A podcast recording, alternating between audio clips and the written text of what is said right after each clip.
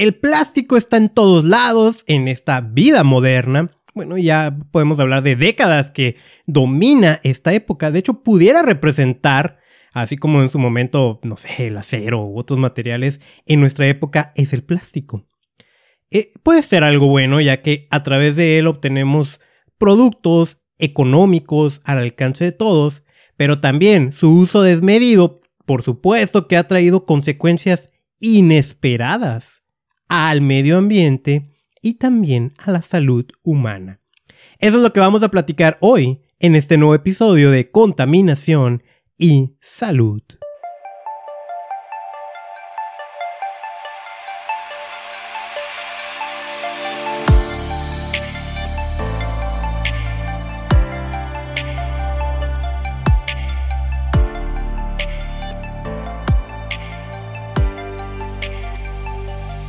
Bienvenido al espacio donde aprendes a protegerte de los contaminantes y de los peligrosos químicos que hay en tu entorno.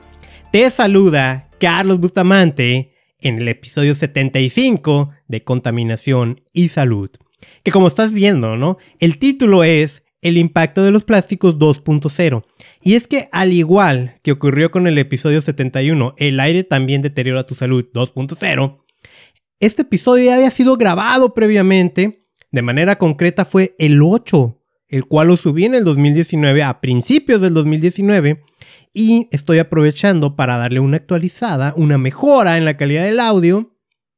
Sí, ahorita te voy a comentar bien por qué, pero antes, si tú me estás escuchando a través de Spotify, detecté un potencial problema con la calidad del audio Tal vez te ocurra, tal vez que no, pero déjame, te digo, ¿no? digo, yo, yo pruebo cómo se escuchan este audio, ¿no? A, través de distintas plataformas.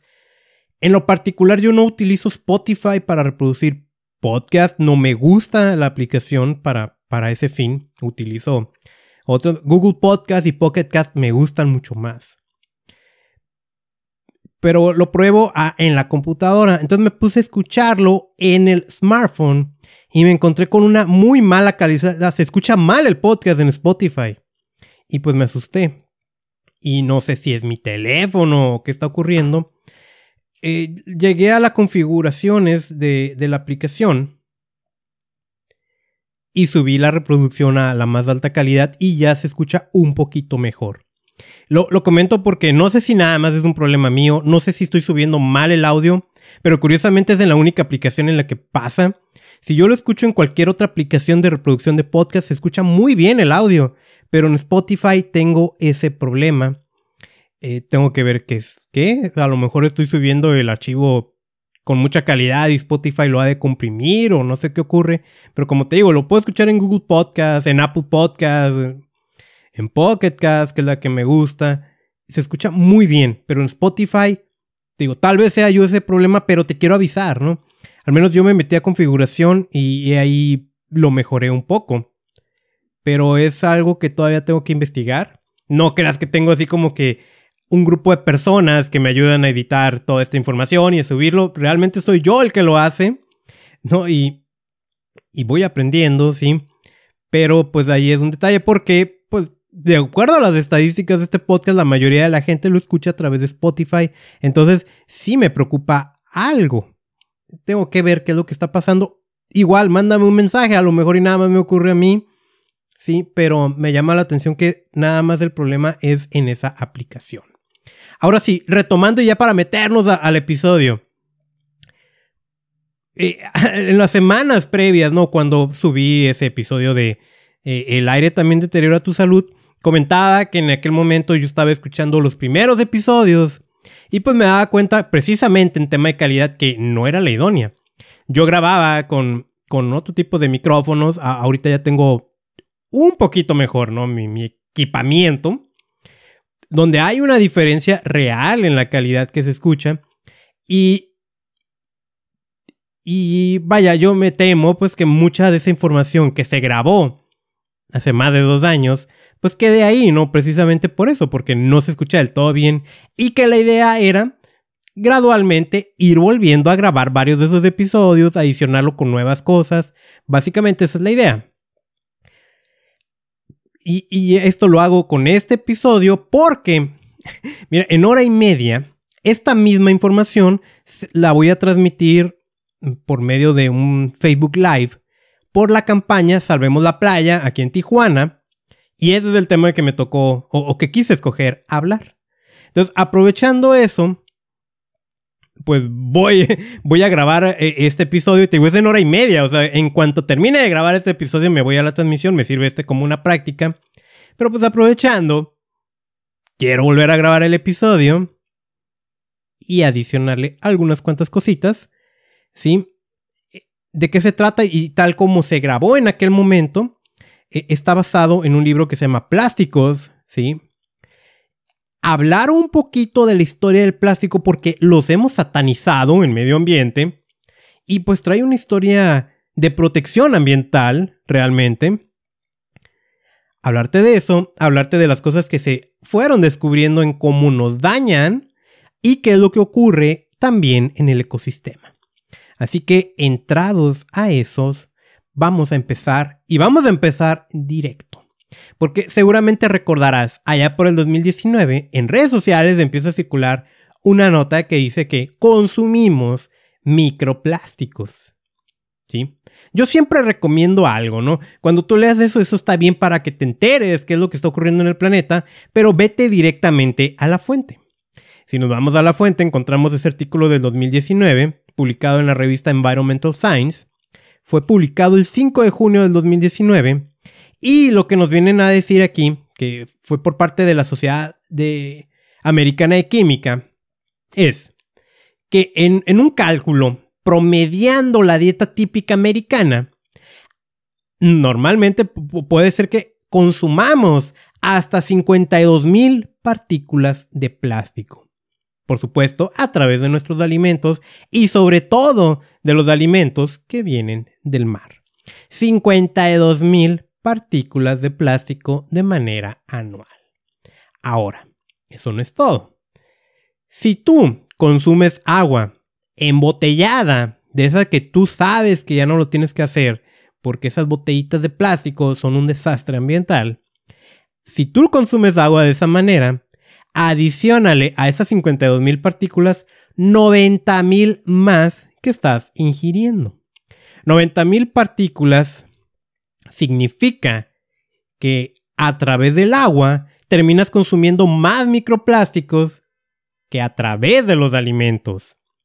Pero eso no es todo, ¿no? Tú sabes que la especialidad de este podcast es el aire, como el aire es un asesino silencioso, como la contaminación del aire nos está matando, nos está perjudicando. Si metemos esa ecuación, ¿no? Porque por supuesto comes, por supuesto tomas agua, pero mucho más importante, respiras. Súmale 121 mil partículas de plástico que entran a tu cuerpo a través de lo que estás respirando.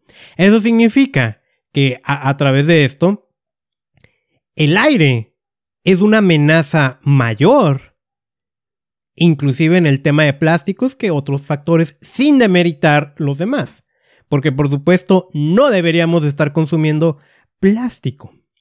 Ahora, hay otro artículo publicado por la Universidad de Newcastle precisamente en el 2019, donde se hace la pregunta, bueno, ¿cuánto microplástico estamos ingiriendo? Y ellos dicen que pues el equivalente es de 5 gramos diarios. Si eso y perdón, es 5 gramos a la semana, lo cual equivale a una tarjeta, una tarjeta de crédito. O sea, al final del año tú pudiste haberte comido 52 tarjetas, ¿no?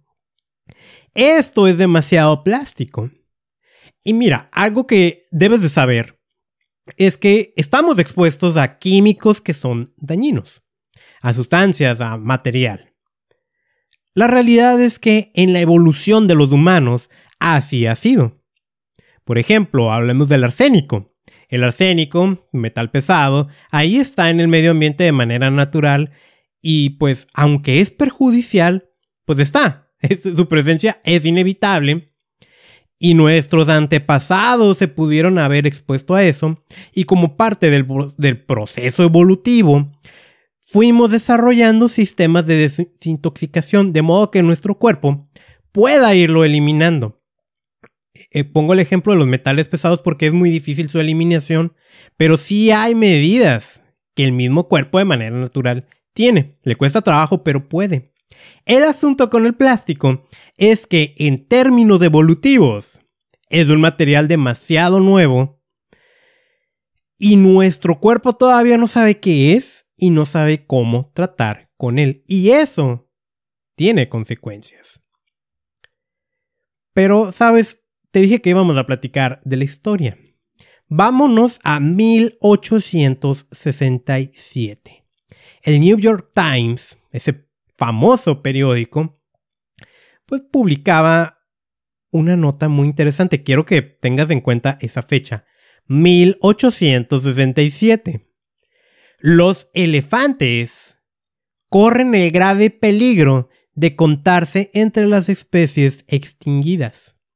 Esta extraña nota de que 150 mm, años no pudiera parecer del 2021, pero es de 1867. O sea, y, quiero aquí adicionar un comentario. A veces como que traemos un sesgo de, de creer que las cosas empezaron a ocurrir cuando nacimos y antes no había problemas, ¿no? No, o sea, 1867 ya había una preocupación por la extinción de especies. ¿Qué es lo que estaba ocurriendo? Bueno,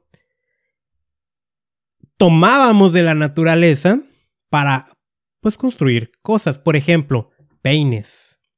Los peines eran muy común que se hicieran de material de marfil, también de conchas de tortugas y de otro tipo de objetos. El peine, que pues hoy tú vas a la tienda y compras eso por un costo bastante ridículo. Antes era un artículo de lujo. ¿sí? No cualquier persona podía comprarse un peine.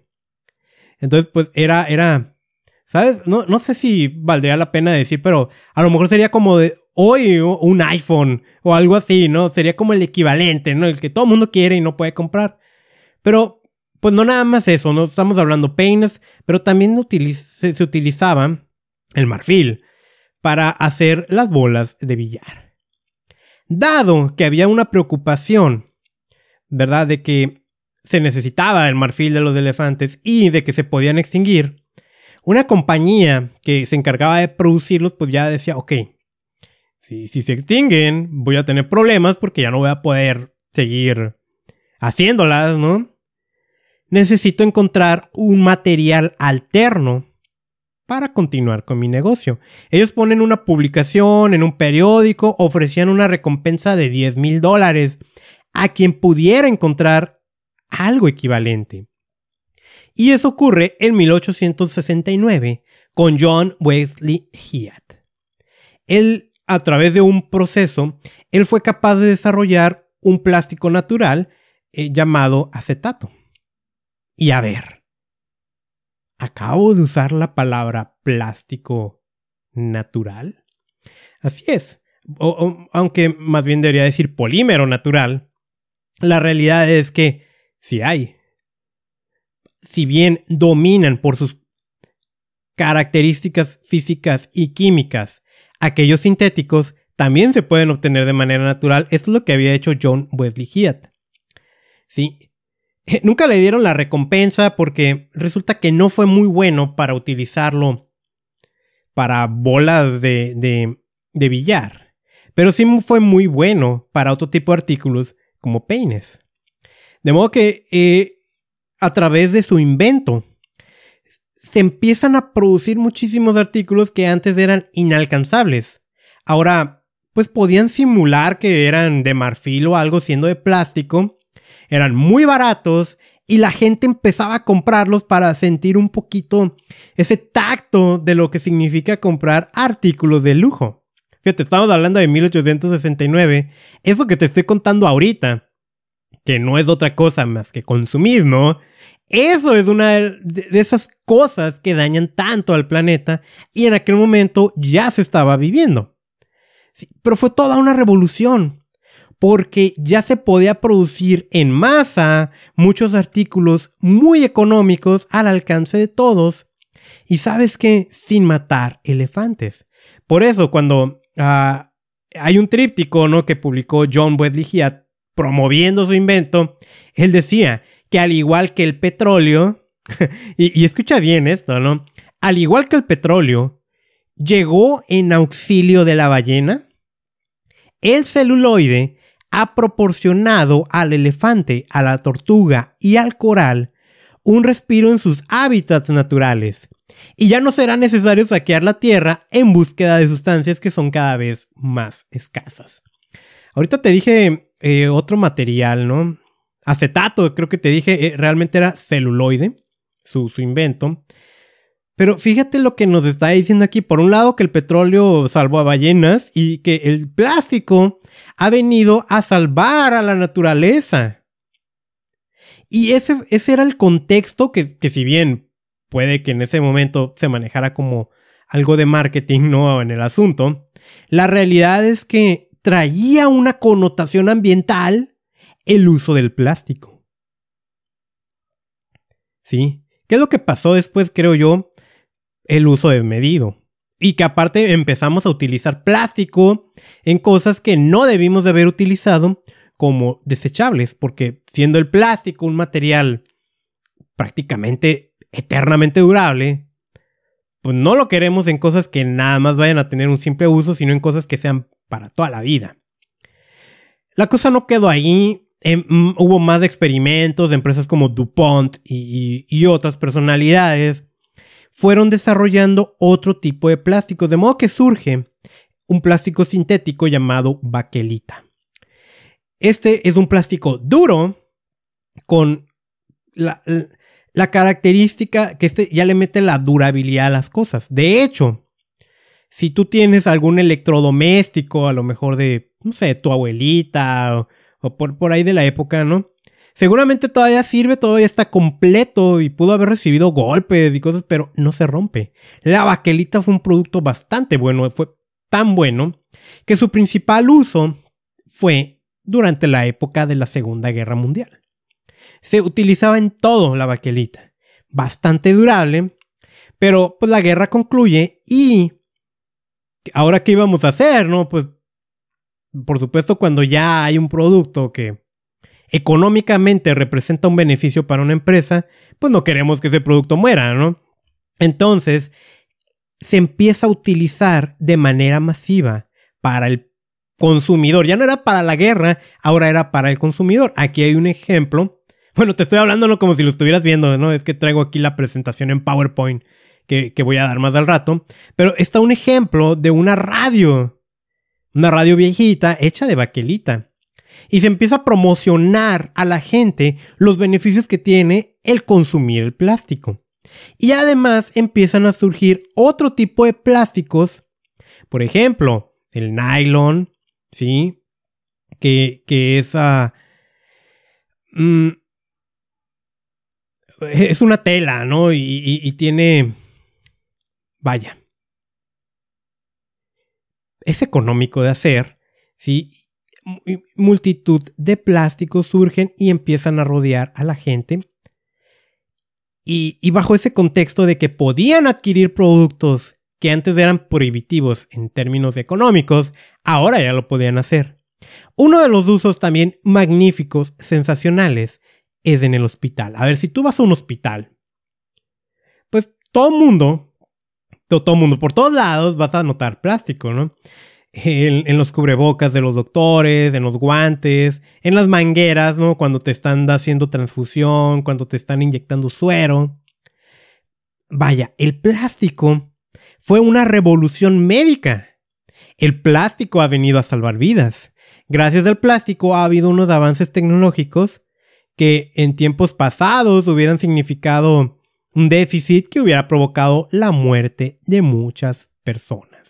Y aquí es donde nos empezamos a encontrar con algunos cuantos problemas. ¿Por qué? Mantén en tu cabeza la imagen de, la bolsa esa donde está el suero, no goteando. Ese plástico se llama PVC.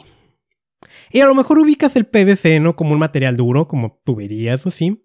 Y en efecto, el PVC está en todos lados. Pero también está el PVC blando, el cual se le adiciona un aditivo para que eso ocurra. Ese aditivo es DAEHP o dietilexilftalato. Y nuevamente ahí empiezan las problemáticas a la salud humana. Los talatos no son otra cosa más que disruptores endocrinos. Esos que continuamente te estoy señalando. Esos que destrozan hormonas. Y como he explicado, las hormonas vamos a considerarlas como una especie de programitas y los disruptores endocrinos como programitas falsos que causan instrucciones malas. Y pues hay una desorganización en tu cuerpo. Un ejemplo, la insulina, muy importante, ¿no? Para la regulación del azúcar. Bueno, no, específicamente es así, ¿no? Pero muy importante la insulina. Cuando eh, hay un problema, que es una hormona, ¿no? Cuando hay un problema en el sentido de que te vuelves ¿Cómo, es la palabra? Empiezas a tener una intolerancia o... Hay otra palabra. Resistencia a la insulina, ahí aparece la diabetes. Un problema que es, es un problema hormonal, básicamente. ¿sí? he explicado, pues, y de hecho fue en el episodio pasado, existe una relación entre el desarrollo de la diabetes y la exposición a ciertas sustancias químicas y contaminantes. Los talatos, se sabe bien, en el caso de los hombres, no, nos ocasiona una bajada en una hormona sumamente importante que se llama testosterona. Los hombres, cuando tenemos niveles bajos de testosterona, hay broncas de todo tipo, de todo tipo, ¿sí? Y yo lo que te puedo decir es que hoy los hombres de esta época tenemos niveles más bajos de testosterona que lo que había en nuestros padres o nuestros abuelos. Una de esas consecuencias es una baja calidad en el esperma, en donde alrededor del 90-95% del esperma en los Estados Unidos, de las pruebas que se han hecho, no sirve. Sí, así básicamente no sirve o es de muy baja calidad. Y eso viene a representar también un riesgo pues para la especie humana. Todavía no se logra dimensionar cuáles pueden ser las consecuencias al respecto, pero se entiende que por ahí va el asunto. Pero ahora, no porque este material tenga ftalatos, que no es el único disruptor endocrino que tienen los plásticos, está el otro como el bisfenol A, BPA, sí, que es a lo mejor lo ubicas, pues básicamente para que te haga daño, se tiene que llevar de ese material a al alimento o al líquido, ¿no? En este caso en, uso médico. Pues en 1969, Robert Rubin y Rudolf Jaeger, ellos estaban realizando un experimento con ratas y estaban utilizando este tipo de bolsas que tienen talatos. La cosa es que no les estaba saliendo el experimento que estaban desarrollando y se ponen a pensar, pues, ¿qué está ocurriendo? Y llegan a la conclusión de que una sustancia debe de estarles causando ahí, pues como uh, desviaciones, una sustancia que no debería estar. Se ponen a, buscar y encuentran que esos eran los talatos. Ellos no estaban utilizando talatos para, para su experimento, pero sí venían de los artículos médicos que estaban utilizando, en donde las bolsas, por ejemplo, las bolsas de suero, el 40% de su peso puede llegar a ser puro ftalato. Ellos lo que encontraron básicamente, no para no hacerte como bolas, es que en presencia de sangre y de grasa, los talatos se transminan, se sueltan al líquido contaminando a, después a quien se lo uses, ¿no? Esto es muy relevante por varias cosas. Uno, los daños que pueda causar los disruptores endocrinos en tu salud, que yo ahorita te dije testosterona, infertilidad, pero puede ir al desarrollo del cáncer, de tumores, de un montón de enfermedades, no van a aparecer en el momento en el que te expones, van a aparecer 20 o 30 años después de la exposición. Yo nunca he visitado un hospital como paciente, excepto en un momento. Y ese momento prácticamente se repite para todas las personas que puedan estar escuchando esta información. Ese momento es cuando nací. Inevitablemente, pues se me ponen aparatos. De hecho, yo nací en incubadora. Digo, me, nací y órale, me metieron ahí, ¿no? Eso significa que yo recién nacido fui expuesto a disruptores endocrinos. En este momento de mi vida, que ya pasaron 33 años de eso, yo, yo no sé si voy a sufrir una consecuencia. Yo ahorita en este momento no soy consciente de que la estoy sufriendo, pero ya estoy en el límite de saberlo. Y así con el resto de las personas. Por otro lado, pues el plástico no nada más se usa en cuestiones médicas, lo utilizas en todos lados. Está inclusive en, los, ah, en las ollas donde cocinas a través del teflón. Está en los recipientes de, de, del agua embotellada. Está en todos lados del plástico. Y, y, lo combinas con alimentos y los puedes estar consumiendo. No nada más en plásticos, está en otro tipo de objetos. Pero vaya. Lo que quiero decirte es que ese material, que es bueno, que es durable, tiene ciertas connotaciones que deberías de tener precaución para que 20 o 30 años después no vayas a tener un problema de salud. Y digo, ese mismo problema pues también se va al medio ambiente.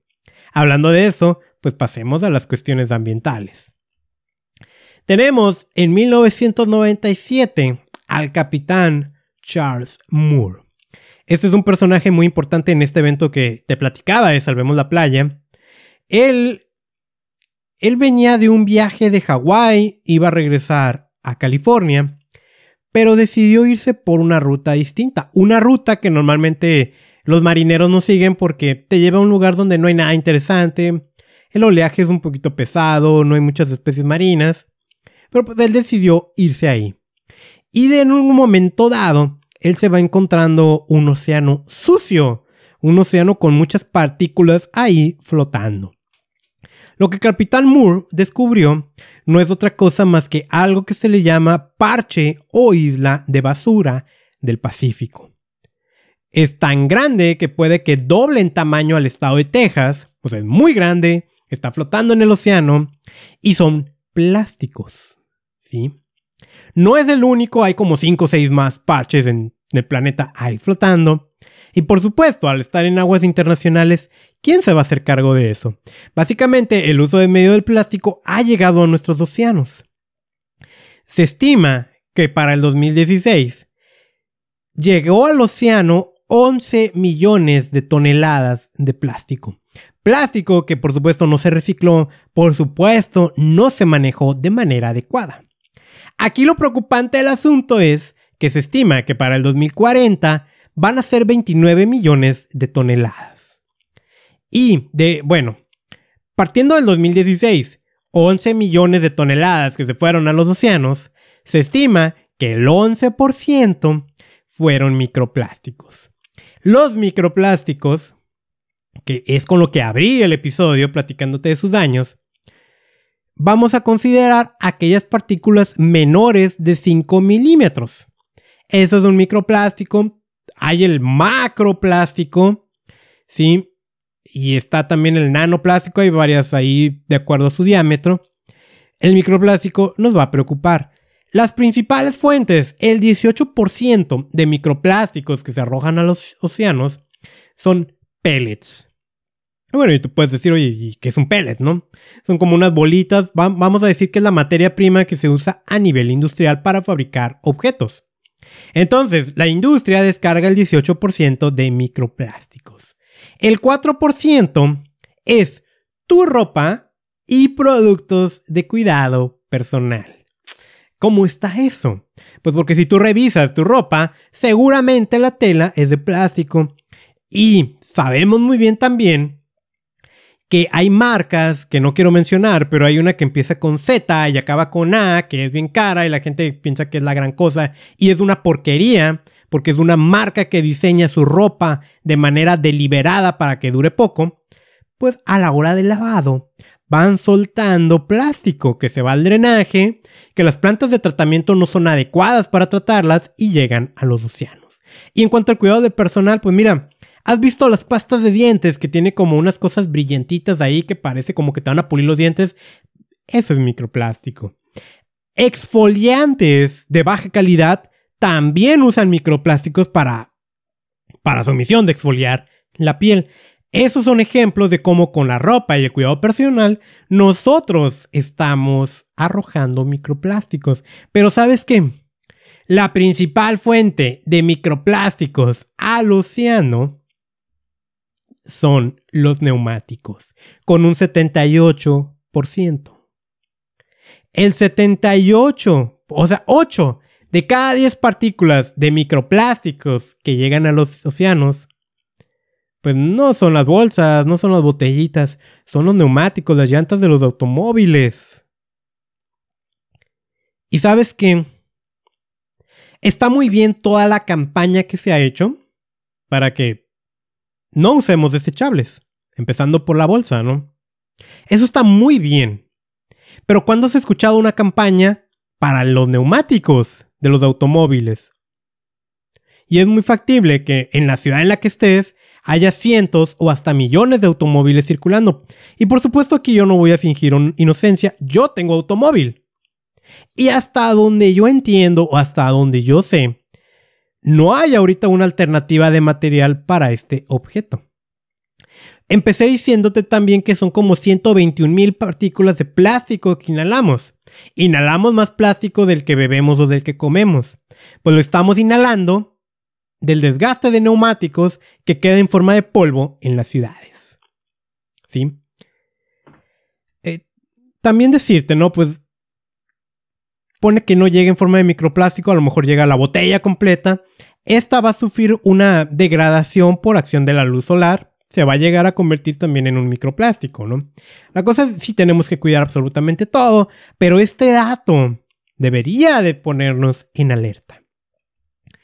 En, en una publicación del Departamento Científico de Greenpeace en el 2016, en España, ¿no? Plásticos en el pescado y el marisco, y, esto hablando de las consecuencias de que el plástico esté ahí en los océanos, ellos encontraron, por ejemplo, que en Portugal, de 263 muestras de pescado, el 19.8% estaba contaminado por plástico. El 36.5% del Canal de la Mancha. El 18.2% de atún rojo y blanco. Y en Estados Unidos, el 25% de los pescados muestran residuos antrópicos. La palabra antrópico significa que viene de nosotros, de los humanos. O sea, tú puedes preguntar, oye, eso significa que ese pescado, si lo convierto en alimento, ¿estoy consumiendo eh, alimento contaminado por pescado? Sí, sí. Ahora, tú lo que tienes que saber es esto, ¿no? El plástico, ahí en el océano, funciona como una esponja y está atrapando otras cosas que ahí lamentablemente están, porque todo se arroja al océano y hay muchas sustancias tóxicas.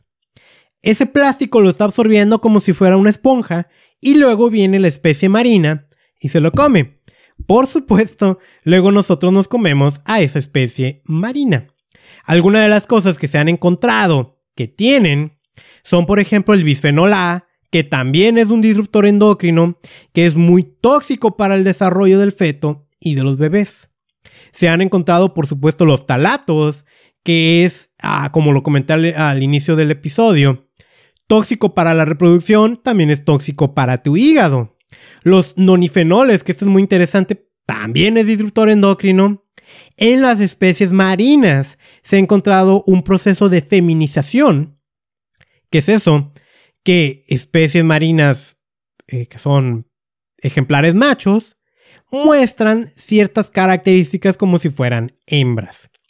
Y, aquí menciono que hay investigación al respecto sobre si ese proceso de feminización también se observa en humanos. Hasta el momento lo que se ha encontrado, que todavía falta mucho por investigar, es que parece que sí hay afectaciones, sobre todo en el comportamiento de hombres.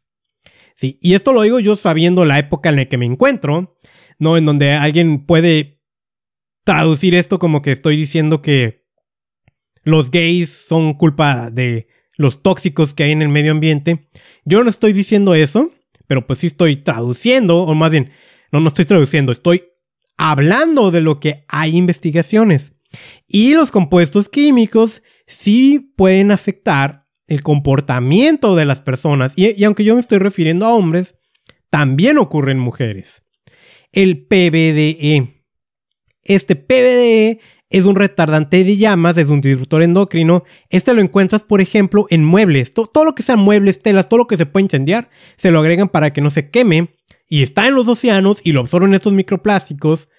Afecta tiroides, el sistema neurológico, el sistema inmune y tu hígado. Tenemos los bifenilos policlorados,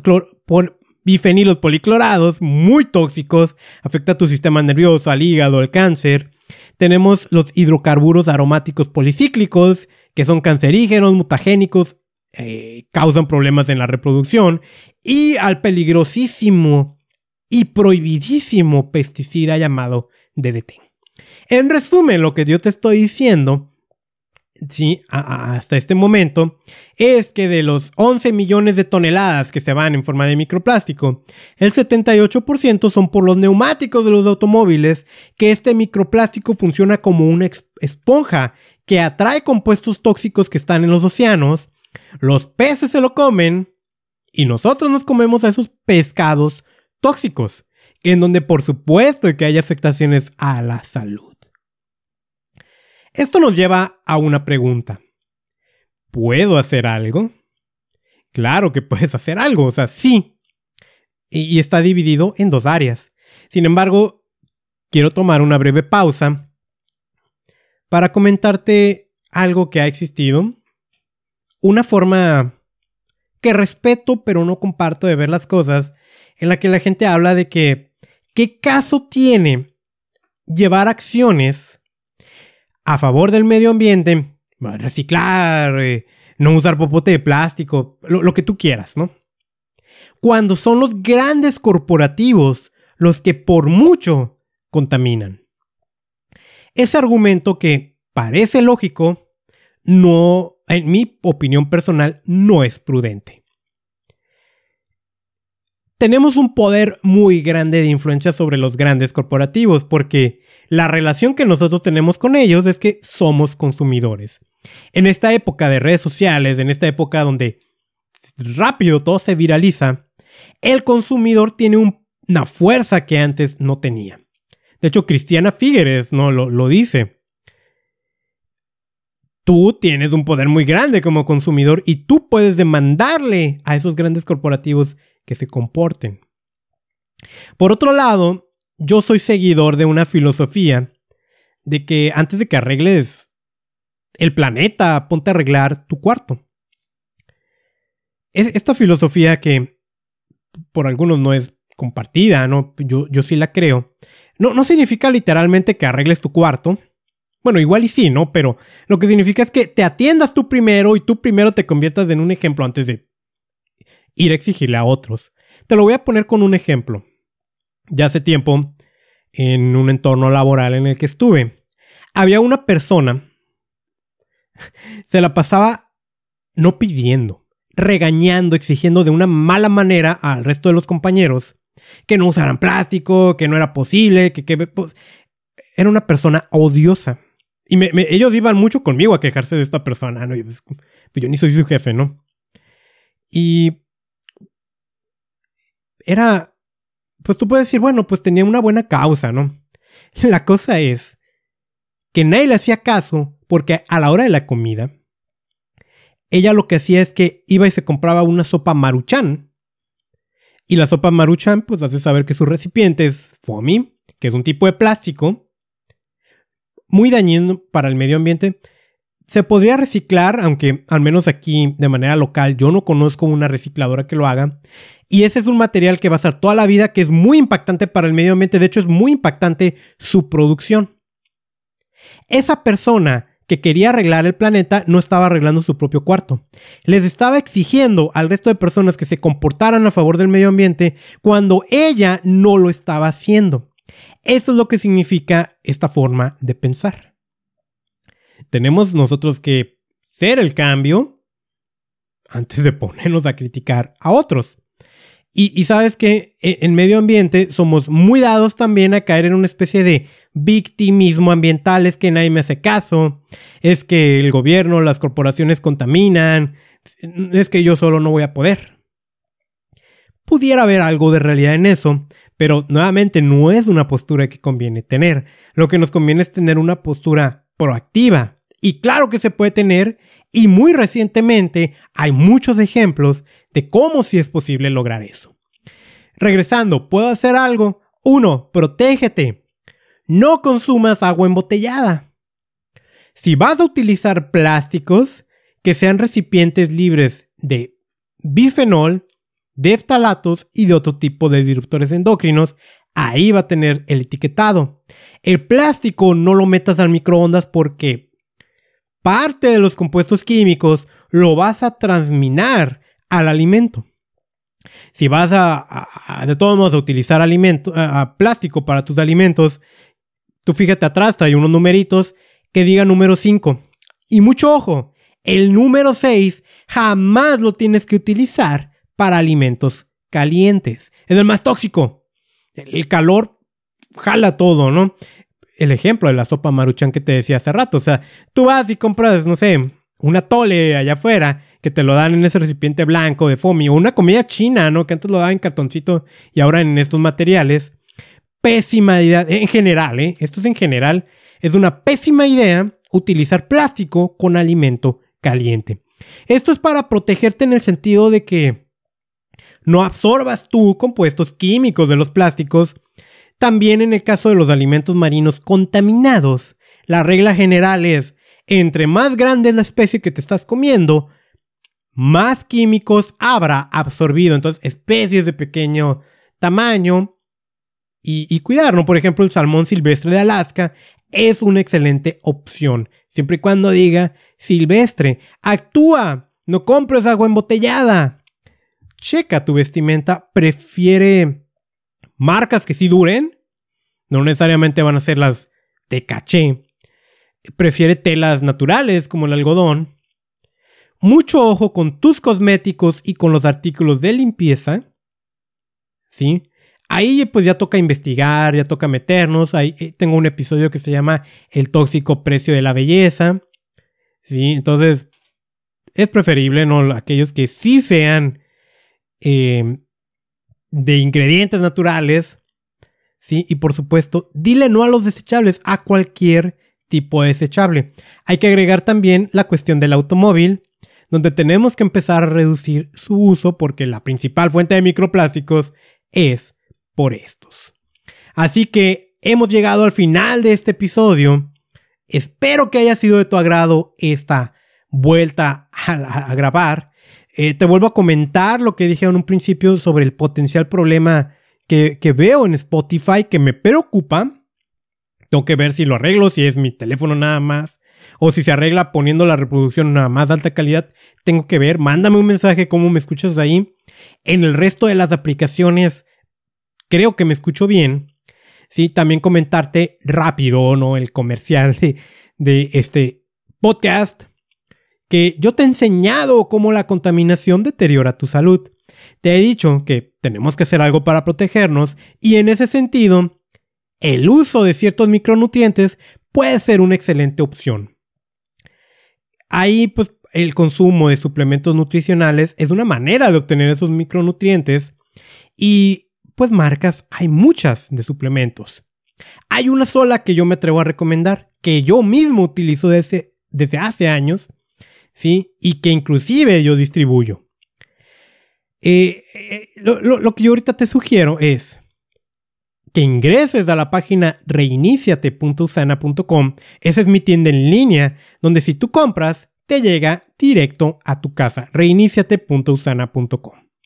A ver, ¿cómo nos pudiera ayudar? Pues por ejemplo, uno de los órganos que más sufren entornos contaminados es el hígado. Hay un producto que se llama Usana HPS o Usana Epacil, que ayuda a la salud hepática donde pudiera ser una buena opción, pues para ese sentido. Asimismo, pues te recomiendo los Usana Cell Essentials y el Usana Biomega. Los primeros son vitaminas, minerales, antioxidantes de altísima calidad. El otro, el Biomega, es aceite de pescado, te da omega 3, libre de mercurio. Ya en episodios pasados te he hablado de cómo ciertos micro, como, como varios de estos, como el omega 3, ayuda cuando hay altos episodios de contaminación. Entonces, pues este producto de Usana, Biomega, contiene omega 3. Esto que te digo, pues no, no lo digo porque el corporativo me lo pidió o me pagó para hacerlo, lo hago como un distribuidor independiente, mi número es 9590-358, ¿sí?